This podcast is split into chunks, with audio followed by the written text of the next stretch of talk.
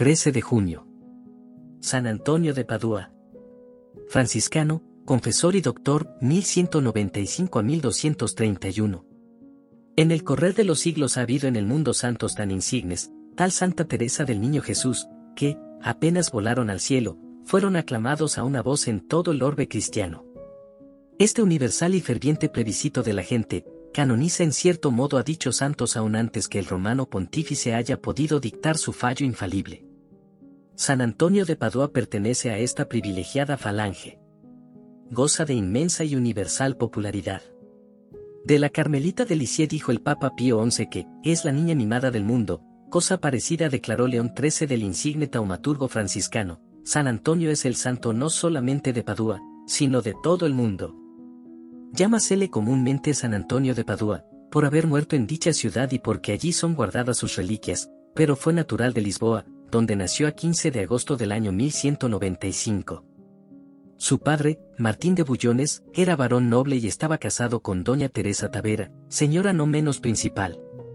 Siendo de edad de cinco años, Fernando, que así le llamaron en el bautismo, fue enviado a la escolanía de la Iglesia Mayor de Lisboa dedicada a Nuestra Señora del Pilar, y allí aprendió las primeras letras. Siendo Antonio de 15 años tuvo una violenta tentación en la catedral, trazó entonces una cruz en una de las gradas de la escalera de mármol del coro y en ella quedó impresa como en blanda cera. Todavía puede verse dicha cruz, que está resguardada con una rejilla. Con este triunfo abrió los ojos y, entendiendo que el mundo está lleno de peligros, entró en el monasterio de canónigos regulares de San Agustín, por los años de 1210.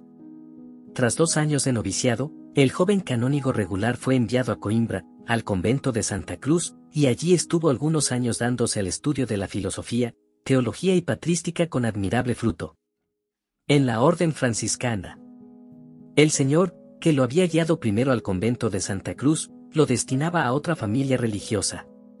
Distante una milla de Coimbra, los frailes menores o franciscanos, de la Sagrada Orden fundada hacía pocos años por el glorioso Padre San Francisco, residían en el estrecho monasterio de San Antonio de Olivares, así llamado por estar en terreno poblado de olivos. En él vivían cinco hijos del Pouberelo de Asís, llevando vida tan pobre y austera como su santo fundador, y muy a menudo iban a pedir limosna al convento de la Santa Cruz.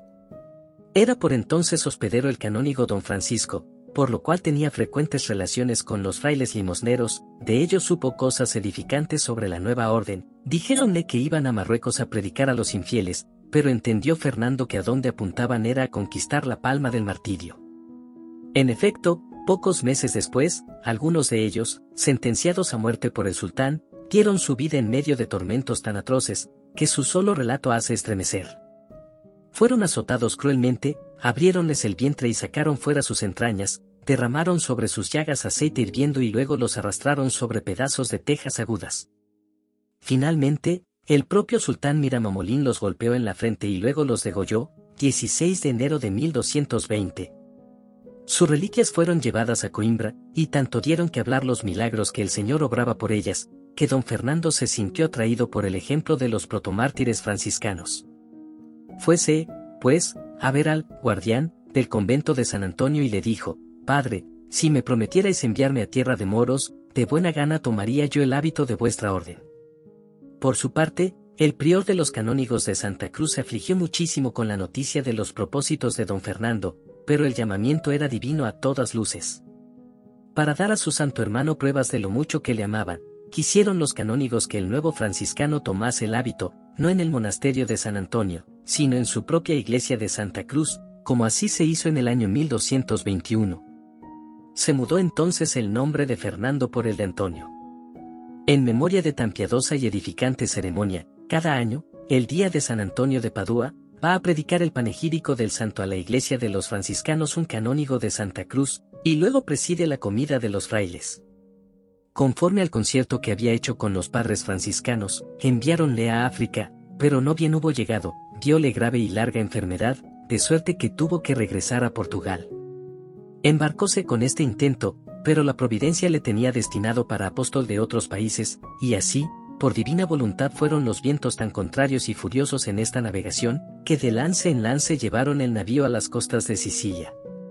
Sucedía todo esto el mismo año en que se celebraba en la llanura de Asís el capítulo general de los franciscanos, Antonio podría al fin ver a San Francisco y contemplar de cerca la hermosura de la caridad en lo que tiene de más exquisito y real. A pesar de hallarse todavía convaleciente, cruzó a pie la península itálica, desde Calabria hasta Umbría. El humilde peregrino asistió como desconocido a la magna asamblea, nadie le hacía caso.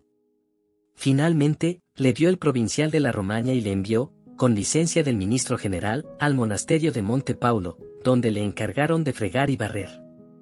Por la cuaresma del año 1222 fue enviado a la ciudad de Forli con otros religiosos. Cierto día, estando de paso por aquel convento algunos padres dominicos, el padre guardián les rogó que alguno de ellos explicase la palabra del Señor, mas todos se excusaron, alegando que no estaban preparados. Fueron a buscar a San Antonio, que estaba en la cocina, y le mandaron que hablase.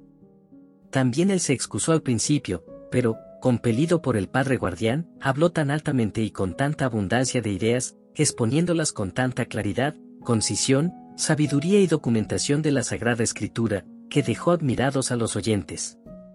Contaron esto al padre provincial, el cual le nombró predicador de la Romaña, y San Francisco, maravillado de la humildad de Antonio, le mandó que leyese a los frailes la Sagrada Teología. Principio de su vida pública. Los autores más dignos de crédito convienen generalmente en que San Antonio predicó primero en la Romaña, desde el año de 1222 hasta el de 1224, luego enseñó en diversas ciudades de Francia e Italia. En todas partes atrajo cabe su cátedra a muchos discípulos. Pero no llenaba sus ansias de apostolado. A las tareas y fatigas del profesorado añadió la predicación por las ciudades, villas y aldeas. Las muchedumbres, ávidas de oírle, se apiñaban en derredor suyo. Era su modo de decir tan persuasivo, discreto y acomodado a la necesidad de los oyentes, que, después de sus sermones, los sacerdotes no daban abasto a confesar a los penitentes. Es este el lugar de referir dos milagros que dicen relación con las peleas de San Antonio contra los herejes, a los cuales persiguió con tanta solicitud y perseverancia, que con razón fue llamado martillo de los herejes. El primero es el de una mula que adoró al Santísimo Sacramento. Un hereje negaba la presencia real porque no veía ninguna mudanza en las especies eucarísticas. San Antonio deseaba ganar aquella alma y además fortalecer la fe de los cristianos, y así cierto día le dijo, si la mula en el que vais montado adora el verdadero cuerpo de Cristo bajo la especie del pan, ¿creeréis por ventura? Aceptó el hereje estas condiciones, dos días tuvo encerrado al animal sin darle cosa alguna de comer. Al tercer día sacó la mula y la llevó a la plaza en medio de un gran concurso de gentes. Diéronle de comer avena, mientras San Antonio estaba delante, teniendo en sus manos con gran reverencia el cuerpo de Jesucristo. Un gentío innumerable se había juntado en aquel lugar y esperaban todos con grandes ansias lo que pasaría.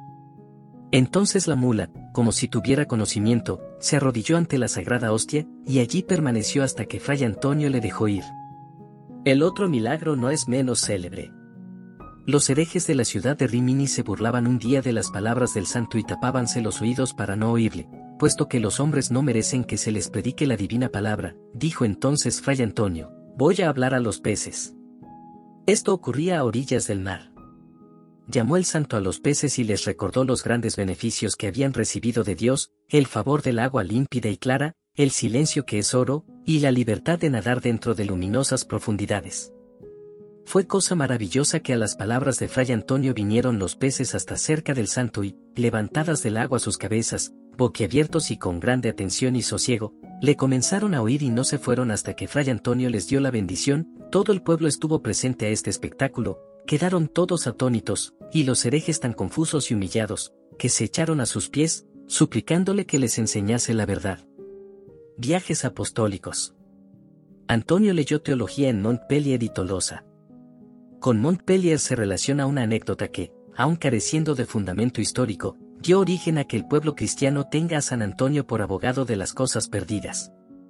Un novicio dejó la orden y se llevó consigo un salterio glosado que el varón de Dios estudiaba para leer a los frailes la Sagrada Escritura y preparar los sermones. El santo, al saberlo, se puso luego en oración y, al punto, el ladronzuelo, arrepentido, le restituyó el libro que había llevado. Con mucha razón la colecta de la misa de este santo nos invita a pedir al Señor por su intercesión la gracia de hallar no solo las cosas terrenas y perecederas, sino también los tesoros espirituales que nos harán dignos de gozar un día de los bienes eternos. vamos a referir un prodigio sobre cuya autenticidad no cabe duda. Estaba un día en la ciudad de Arles, predicando de la cruz y pasión de Cristo, nuestro Redentor, cuando a un momento determinado, Fray Menaldo, alzó la vista y vio al seráfico Padre San Francisco que residía en Italia en aquel entonces. Estaba en el aire con los brazos extendidos como aprobando todo lo que San Antonio decía. Habiendo echado su bendición a la asamblea, desapareció. Pero donde más predicó el santo fue sin duda en el Lemosín. Las estatuas de San Antonio que suelen venerarse en las iglesias y que le representan con el niño Jesús en brazos, recuerdan un paso de su vida que debió de suceder en una población cercana a Limoges. Estando el santo una noche en oración, solo en su habitación, el huésped que le había recibido en su casa le estuvo acechando y vio en el aposento una gran claridad, mirando más en ella, vio un niño hermosísimo, sobremanera gracioso, en los brazos de San Antonio, y al santo que le abrazaba y se regalaba con él. Era Jesús en persona. Después de muerto Antonio, el dichoso testigo de aquel prodigio lo contó con mucho enternecimiento y lágrimas, habiendo antes puesto la mano sobre las reliquias del santo para prueba de que decía verdad. Milagro parecido ocurrió, según algunos autores, en Pascua, en casa de un tal Tizone del Campo. En la ciudad de Limoges aconteció uno de los más portentosos milagros de bilocación obrados por San Antonio. Es la bilocación la presencia milagrosa de una persona en dos lugares a un mismo tiempo. Estaba una tarde del jueves santo predicando en la iglesia de San Pedro. A aquella misma hora, los frailes estaban cantando maitines en su convento, muy distante de la iglesia, y Fray Antonio había de cantar una lección. A la hora exacta en que le tocaba cantarla, los religiosos le vieron llegar, y en cuanto hubo desempeñado su oficio, desapareció del coro, ahora bien, en aquel mismo instante empezaba el sermón. De buena tinta se sabe que Fray Antonio fundó el primer convento de franciscanos de la ciudad de Brive. Distantes como kilómetro y medio de la ciudad, se hallan las grutas donde se recogía para orar y meditar, las cuales han venido a ser lugar de romería famosa y muy concurrida en aquella comarca.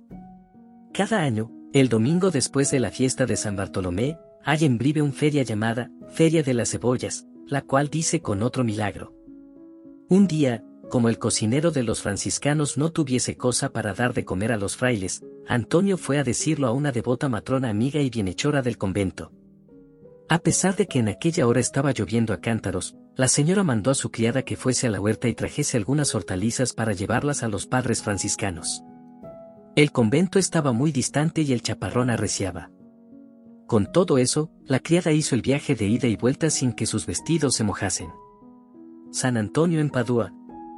Esta es la época mejor conocida de la vida de nuestro santo, por haber sus biógrafos estudiado más detenidamente y referido con más gala de pormenores cuanto hizo en la ciudad de Padua, donde había de rematar la corta carrera de su vida mortal. Era Padua ciudad muy opulenta, más por obra de esta misma riqueza y bienestar, habíase apoderado de sus habitantes el desenfrenado amor al lujo y a la holganza. Cuando a los de Padua les faltaba dinero para saciar su apetito de juegos y festejos, pedíanlo a los prestamistas, quienes se lo adelantaban a intereses muy crecidos. La ciudad se hallaba totalmente dominada por la codicia y la usura, pero a pesar de estos vicios, los paduanos conservaban dormida en el fondo de su alma la fe del bautismo, la cual iba a despertarse al influjo de la fervorosa y enérgica predicación de San Antonio. Entró el santo en Padua con intento de predicar sucesivamente en cada una de las iglesias de la ciudad, pero al poco tiempo, el auditorio no cabía ya en los templos. No eligió entonces para hablarles un anchuroso prado, donde llegaban a apiñarse hasta 30.000 oyentes.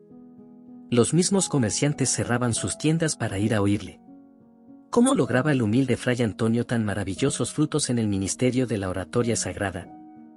Ante todas las cosas y sin género de duda, merced a la opinión de santidad del predicador y a lo extraordinario del personaje, suficiente esto para llevar en pos de las más de las veces a la masa del pueblo. Con todo eso, menester es confesar que el mérito de sus sermones y lo patético de su decir, fueron parte grandísima para el logro de resultado tan admirable. Meliflua era su elocuencia, y con predicar ordinariamente el Evangelio de la abnegación y del sacrificio, salpicaba sus discursos con vivas y sabrosísimas metáforas. Su muerte y canonización. Llegó finalmente la hora en que iba a apagarse esta resplandeciente lumbrera de la orden franciscana. Ya en el año de 1230, logró Fray Antonio que el capítulo general le descargase de los importantes oficios que le tenía encomendados. La predicación de la cuaresma del año siguiente le dejó flaco, cansado y con poca salud, pasaba días enteros predicando y confesando en ayunas. Poco después de Pentecostés fuele menester retirarse a una ermita solitaria no muy distante de Padua, llamada Campo de San Pedro. Allí comenzó a enflaquecerse tanto, que a los pocos días notó que se acercaba su muerte y pidió ser trasladado al convento de Padua. La masa de la ciudad salió a recibirle, y juntóse tanta gente para verle y besar su hábito, que no pudo entrar en la ciudad y fuele menester detenerse con sus dos compañeros en casa del capellán de las religiosas de Arcela, situada en uno de los arrabales de Padua. Habiendo recibido con singular devoción los sacramentos de la iglesia y rezado con los frailes que le asistían los siete salmos penitenciales, cantó por sí solo el himno o gloriosa Domina y se durmió apaciblemente en el Señor el 13 de junio de 1231.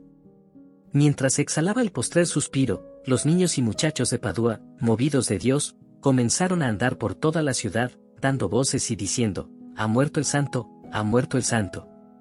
Muy luego aprobó la iglesia la canonización que los ángeles habían ya pregonado por boca de los niños, al año siguiente, 1232, el Papa Gregorio IX, en la Pascua de Pentecostés, canonizó y puso en el catálogo de los santos al franciscano Antonio de Padua.